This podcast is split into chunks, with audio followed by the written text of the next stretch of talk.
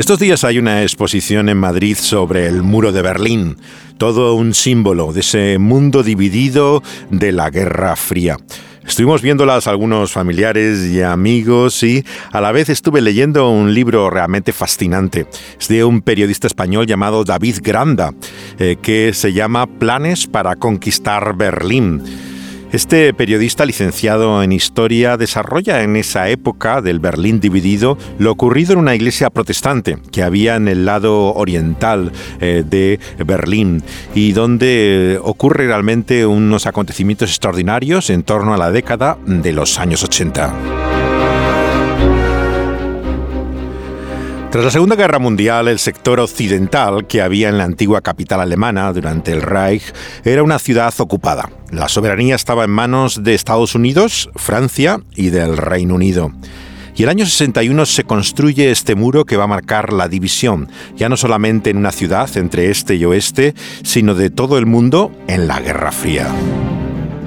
Fue una obra de ingeniería bélica única una barrera de hormigón, púas y controles militares que dividió durante casi 30 años no solo a Berlín, sino a dos mundos enfrentados. Su caída representó uno de los eventos más significativos del siglo XX y el inicio del desplome del modelo soviético. En el 61 se construye, por lo tanto, el muro como una iniciativa de la República Democrática Alemana.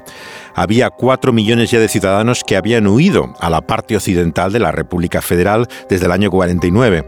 Los centineles que había en ese régimen comunista tenían la orden diaria de detener o de aniquilar a los infractores que intentaran violar la frontera. Marcaba el muro de protección antifascista, como le llamaban.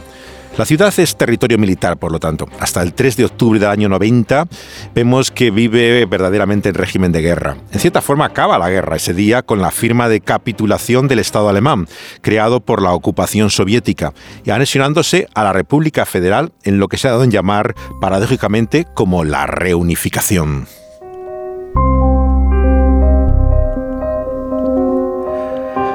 La República Federal de Alemania ni siquiera cambia de nombre. Ahora la llamamos simplemente Alemania, pero se llama como se llamó siempre la República Federal.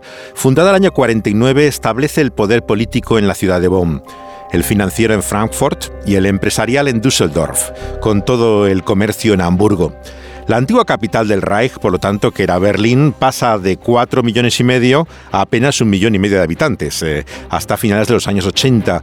Se convierte, sin embargo, en uno de los centros culturales más importantes que había en la vanguardia artística europea, prácticamente hasta el día de hoy. La iglesia luterana de Sionskirche, sobre la que habla este libro de David Granda, está exactamente en un lugar donde se abre luego el muro de Berlín, en pleno centro de un barrio contracultural. Se llama Prenzlauer Berg y se levanta allí esa iglesia el año 1873. Todavía podemos verla con su alto campanario de 67 metros, que fue inaugurada por el primer emperador eh, Guillermo I de la Alemania unificada, cuando estaba de canciller prusiano Bismarck. Es como una gran nave, mm, diáfana, de aspecto como diríamos hoy industrial casi, techos muy altos, podría ser el hangar de un cepelín perfectamente por la altura. Se puede sentar hasta 1.424 personas en esta iglesia que se llama Sionskirche.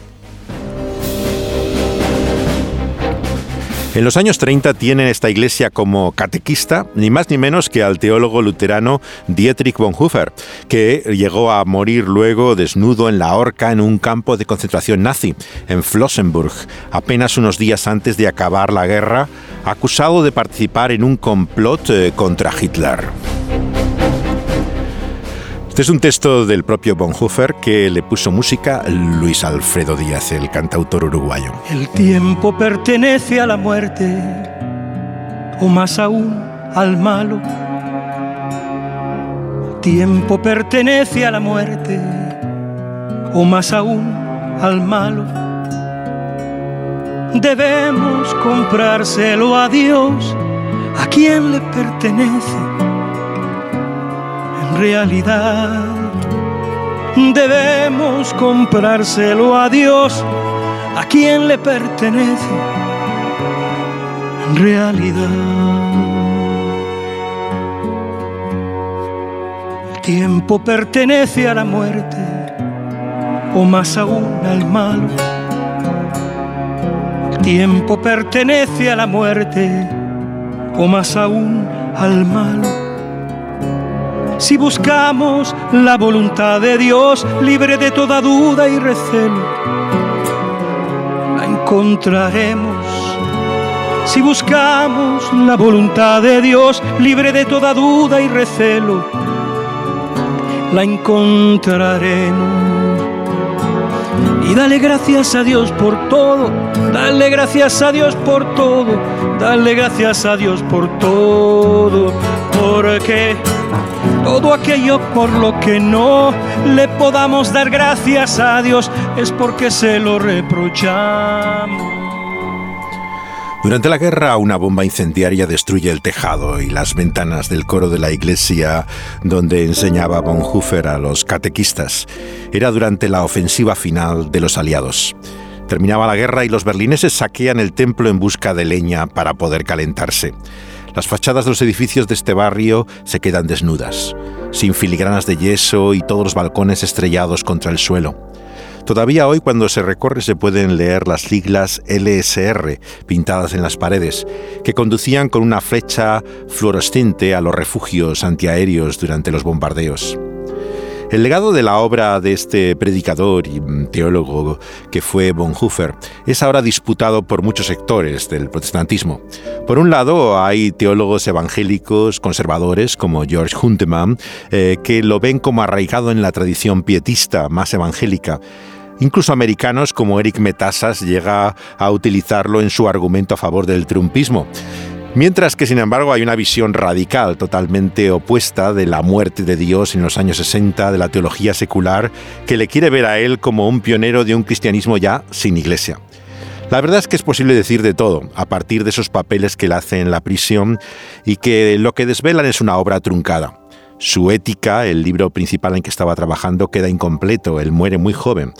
Y lo que escribe además es en la oscuridad de una celda. Es el lenguaje del dolor, no es una reflexión de un profesor de teología en su despacho, es realmente la perspectiva de una muerte inmediata. Alemania va a sufrir desde entonces la sombra del nazismo. Es cierto que había otros países del este que tuvieron un antisemitismo aún mayor que los alemanes, pero alguien tenía que ser la cabeza de turco y la cultura germana es la que se le hace responsable de toda aquella locura del holocausto. La gloriosa excepción a todo aquello fue también una parte de la iglesia luterana que se llama la iglesia confesante. Tenía en torno al suizo Karl Barth, pero también a hombres como Bonhoeffer, una herencia evangélica que ven también unido a una radicalidad eh, que va a cambiar a partir de los años 60. La iglesia luterana tenía una postura muy cercana al Partido Socialdemócrata que es donde tienen mayor presencia los protestantes, hasta la llegada de Angela Merkel, que era del el partido democristiano, que era generalmente católico hasta entonces. Pero tenemos que recordar que el padre de Merkel era un pastor luterano en el este, en la parte oriental, no en la parte federal de Alemania, donde había mucho más simpatías por el Partido Socialdemócrata. Así encontramos a un pastor en esa línea teológica de Barth eh, que fue miembro de la iglesia confesante, Helmut Enslim, que es recriminado por su hija Gudrun por haber estado en el ejército nazi. Ella se había casado con el hijo de un escritor nazi, que había intentado mantener incluso su cristianismo en medio de una oposición a Goebbels y al neopaganismo nazi, Berbart Wesper. Juntos se habían dedicado a la literatura y publicado una edición bilingüe incluso del poeta español Gerardo Diego pero a la vez eh, dan a conocer muchos textos de política radical de izquierdas. Su hijo es hoy un eh, conocido filósofo también que se ha especializado incluso en la obra de Lutero y su comentario a, Romanos y el sentido de autoconciencia que tiene. Aquí en esta escena de la película que se llama eh, La RAF, eh, la fracción del ejército rojo, el complejo Bader-Meinhof, le vemos como un bebé llorando en casa del pastor, en la cual Gudrun, que va a ser la fundadora de este grupo terrorista, le echa en cara a su padre que no ha hecho suficiente contra el es más, Israel mismo vemos que es aquí recriminado por Gudrun Eslin eh, como un instrumento del poder imperialista americano que están apoyando todavía en Alemania. Lo que están viendo es la emisión en televisión de una entrevista con la conocida periodista Ulrika Meinhof, eh, que es la fundadora precisamente del grupo terrorista luego con Gudrun Eslin. Esto. Esto sí es demagogia. Mientras que en los Estados Unidos se discute el uso de armas nucleares en Vietnam, Israel inicia con la ayuda de los estadounidenses una cruenta guerra a la que llama guerra preventiva. ¿No tienen derecho a defenderse, a proteger su territorio? Entonces los ataques de Hitler a Polonia, Francia y Rusia también fueron preventivos. Eso es de una simplicidad insultante. No estamos hablando de eso. Por favor, tened consideración con el bebé. Esa mujer no es capaz de discutir de manera racional. ¿Cómo puedes decir eso? El imperialismo americano no se detiene ante nada. Antes Vietnam, Bolivia. Y ahora le toca a Oriente. América abastece desde hace muchos años a Israel con armas. Los aviones de combate, los misiles, los acorazados. Todo procede de los Estados Unidos o de países de Occidente. ¿Creéis que es la filantropía lo que mueve a los Estados Unidos? Esos cerdos tan solo se interesan por los pozos de petróleo que hay en Oriente Próximo, está claro. Y os aseguro que les importa una mierda si para ello mueren 10.000 personas. No puedo seguir, me voy a la iglesia. ¿Sí? ¿Y no predicas que la mitad del planeta se muere de hambre y otros nadan en la abundancia? ¿Eso no te parece importante? Rezar no es suficiente para conseguir un mundo mejor. Lo que hay que hacer es oponer resistencia.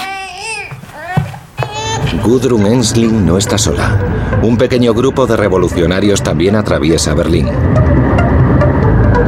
Han prometido lealtad a una mujer que va a radicalizar la izquierda alemana. El grupo que formó Bader fue en realidad un grupo de mujeres. Y no fue porque todas estuviéramos enamoradas de Bader. Lo hacíamos por Gudrun Ensling. Todas éramos amigas de Gudrun Ensling y lo hicimos por un objetivo común. Pero solo hay una persona que puede hacer su objetivo realidad. La editora Ulrika Meinhof, que les hará ese favor. Increíblemente, la periodista estrella de Alemania es cómplice de una pequeña banda de activistas vinculados a la extrema izquierda. Son miembros radicales de la nueva izquierda de Alemania. El grupo está liderado por Gudrun Ensling, hija de un pastor luterano y pirómano convicto. Se había propuesto cambiar la situación, cambiar las cosas y no solo hablar de la lucha contra el capitalismo. Llegó un momento en que quiso pasar a la acción.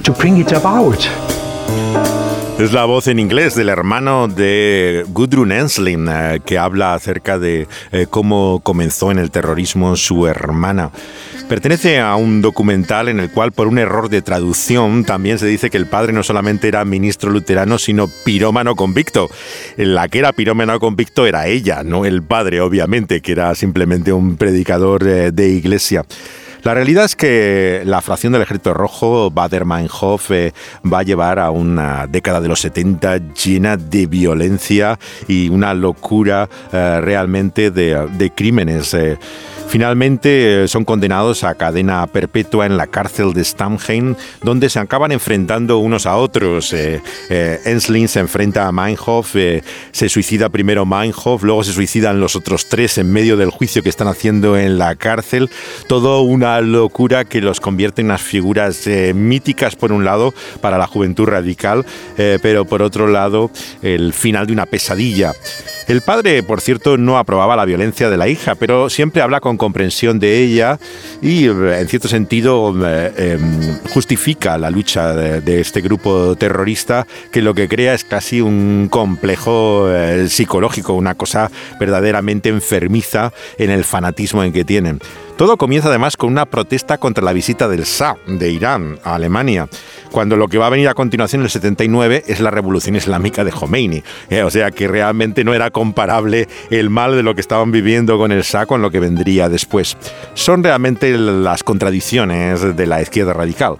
En el eurocomunismo, por ejemplo, en Inglaterra, teóricos como Tony Negri van a empezar a defender el terrorismo también eh, para derrocar ese Estado capitalista.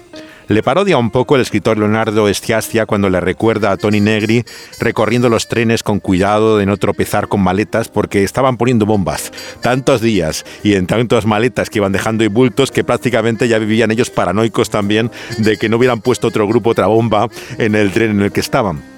En España también ocurrió algo parecido. En la época franquista el aniversario ahora ha sido del asesinato de Carrero Blanco, el que fue presidente puesto por Franco. Eh, también vemos que la izquierda, Eva Forrest, en este caso casada con un famoso dramaturgo, Alfonso Sastre, le da toda la información a ETA para poder matar al presidente. Hay un giro a la violencia de la izquierda radical que suena tremendamente extremo en discursos como el de Gudrun Eslim, que le echa en cara a los teólogos que esperan, que hablan, que no hacen nada. Para aquellos jóvenes no había duda de que en los años 70 el discurso luterano estaba vacío.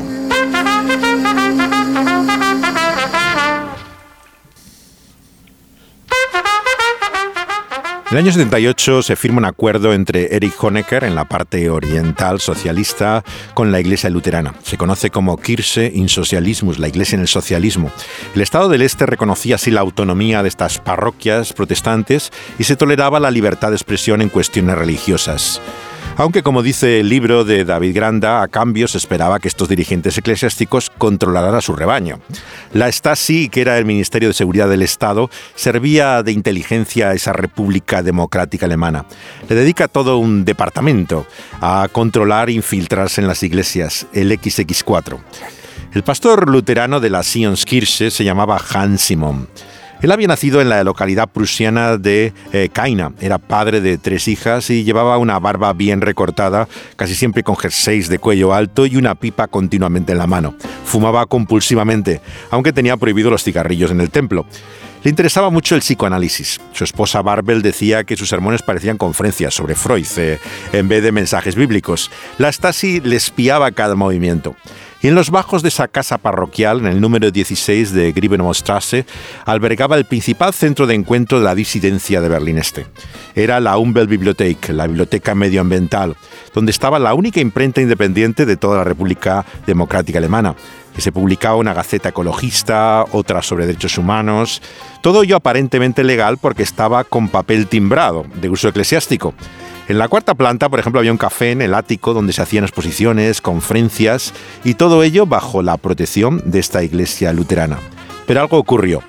Ese fue el concierto del que habla el libro de Granda, que fue el 17 de octubre del año 87. Sí, ese fue un concierto clandestino en un templo protestante que era como una reducción a escala de lo que era Berlín en ese momento, porque también, esto estamos hablando de Berlín Oriental, también una de las bandas que iba a actuar cruzó de manera clandestina el muro, que es Element of Crime, esa banda. Eh, y estamos en la capital de la Alemania antifascista que acabó con un ataque eh, de neofascistas. Eh, y entre los infiltrados, bueno, entre el público y también en el escenario había confidentes de la Stasi.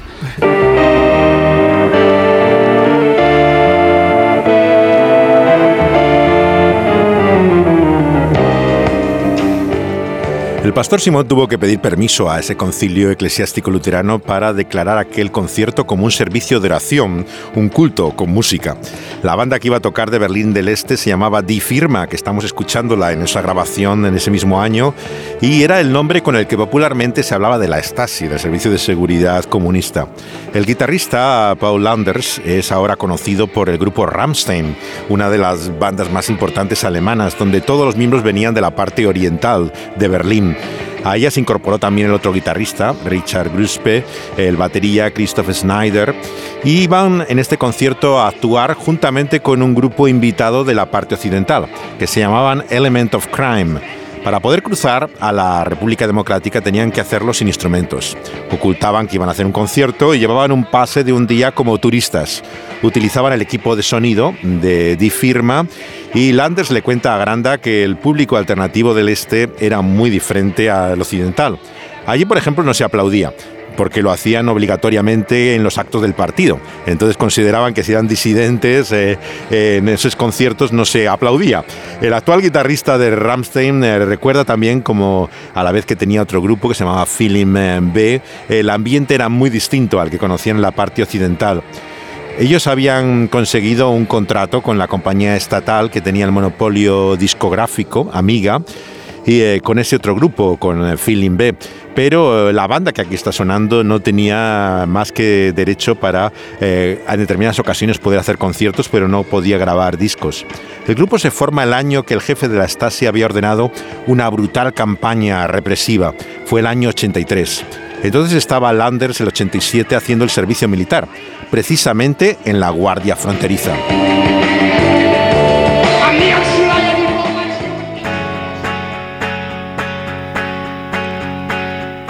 Esta es la banda occidental que se llamaba Element of Crime y acababa de hacer este disco en Londres con John Cale, el músico galés de la banda formada por el artista Andy Warhol en Nueva York, Velvet Underground. Eh, este era el sonido de su primer álbum. El tema que lo abre es con el que comienza en el concierto, que lleva un título significativo. Dice, ya no hay Dios, no God anymore. I saw you with a gun last night. You? There is no one to hate. There is no one to adore. There is no one in charge of the state of this world. There's no God anymore. Como pueden escuchar, más que punk eran como canciones a medio tiempo. Regener, el cantante, es ahora escritor y además músico de jazz. Estamos escuchando también la música instrumental de sus álbumes eh, que hace a la vez de la literatura. El concierto, la banda se situaba en el presbiterio, como se puede ver en la única foto que hay del concierto, con la Biblia abierta detrás.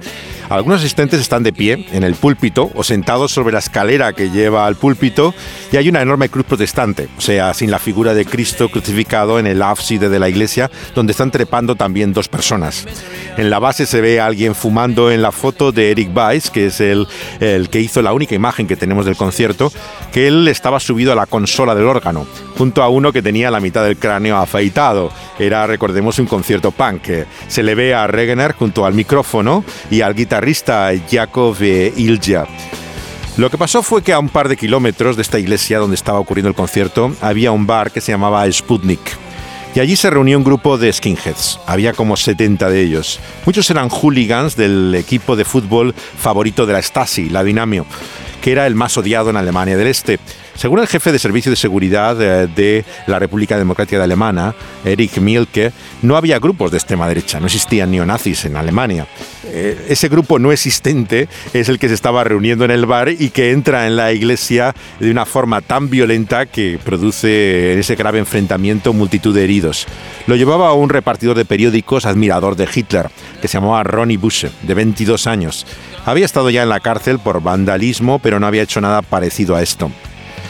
La República Democrática Alemana era una sociedad muy diferente a la occidental. Eh, había trabajo, de hecho era obligatorio. La falta de ocupación se consideraba una conducta antisocial. No había paro.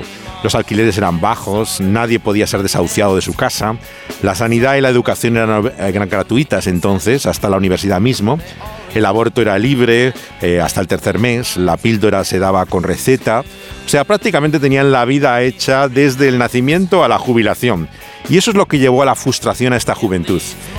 sus únicos entretenimientos era la organización estatal, en la que los jóvenes se reunían desde los 14 años hasta que acababan los estudios, que tenían conciertos, excursiones, una revista que se llamaba Die Trommel, pero todo era propaganda socialista y nada realmente que les interesara.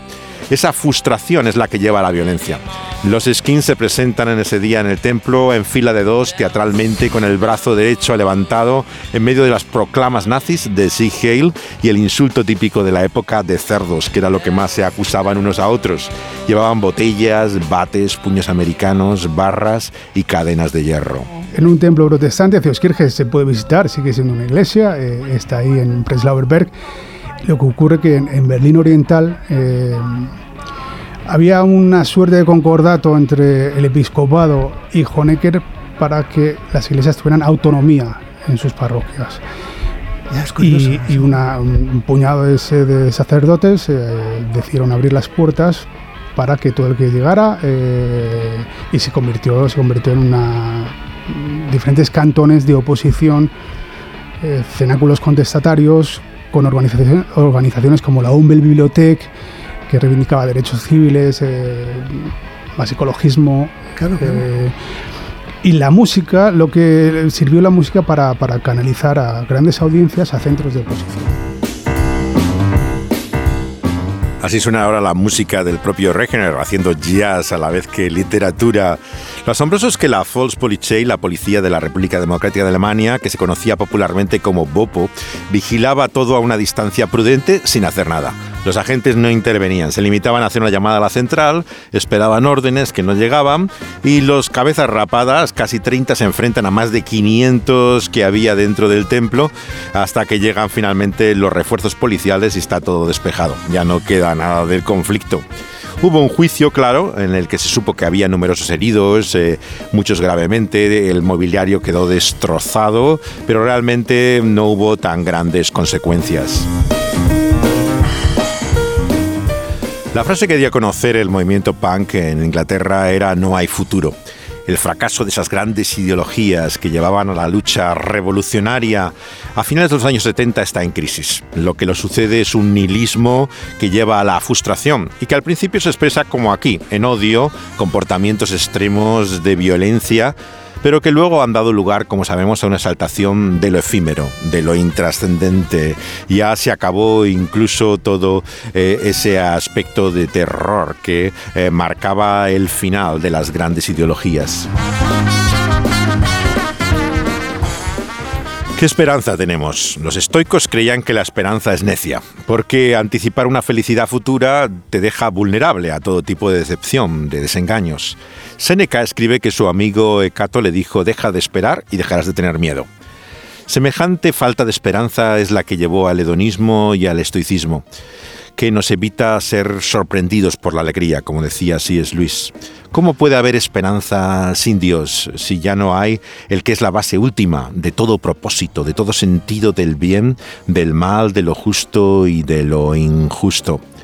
Necesitamos para esa esperanza la gracia de Dios. De eso habla este texto de Dietrich Bonhoeffer, que recito a la vez que Luis Alfredo le pone música.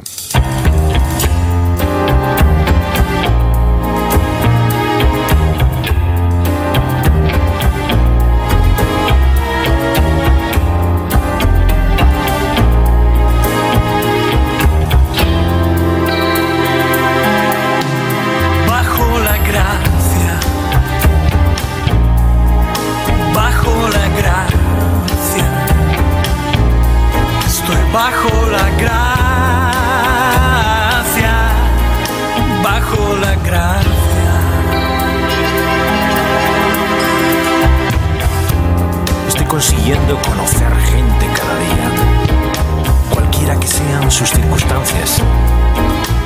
Y a veces uno puede leer su interior a través de sus historias. Al mismo tiempo hay una cosa que me sigue impresionando. Conozco a la gente tal como es, lejos de la farsa del mundo cristiano. Gente con pasiones, criminales, gente pequeña, con metas, sueldos y pecados insignificantes. En términos generales, son gente que se siente sin hogar, en ambos sentidos, que empiezan a derretirse cuando alguien les habla con amabilidad.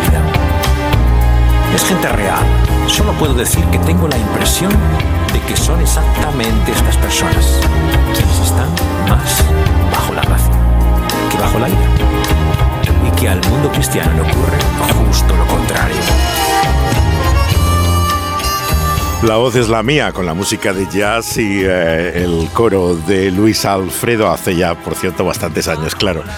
En otras palabras, es esa esperanza con la cual debemos comenzar no solamente un nuevo año, sino en cada momento de crisis.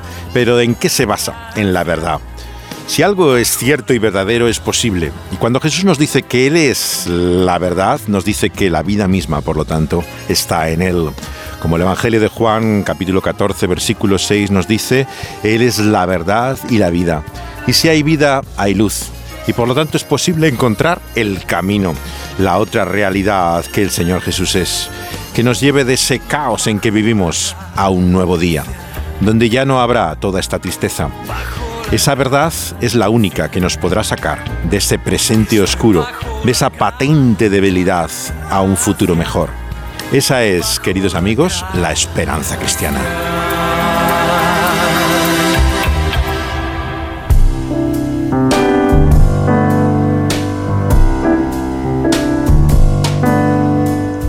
Pueden escuchar este programa tal y como se emite en el pulso de la vida, Dynamis Radio.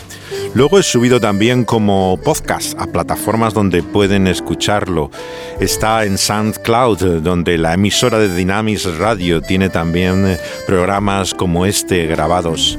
Lo pueden encontrar también en Evox, eh, donde está como el pulso de la vida, el programa donde se emite en vivo en Dynamis. Incluso en Spotify, al lado de tantos podcasts, está también eh, estos programas de Altrasluz. Lo pueden oír incluso en Apple, en iTunes, eh, donde están luego subidos como podcast.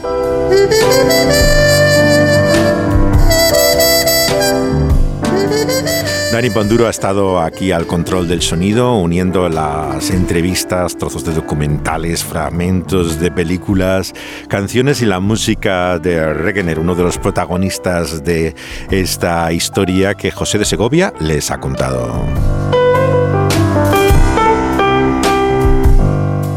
Les esperamos en nuestro próximo programa. Hasta entonces, abrazos y besos de nosotros.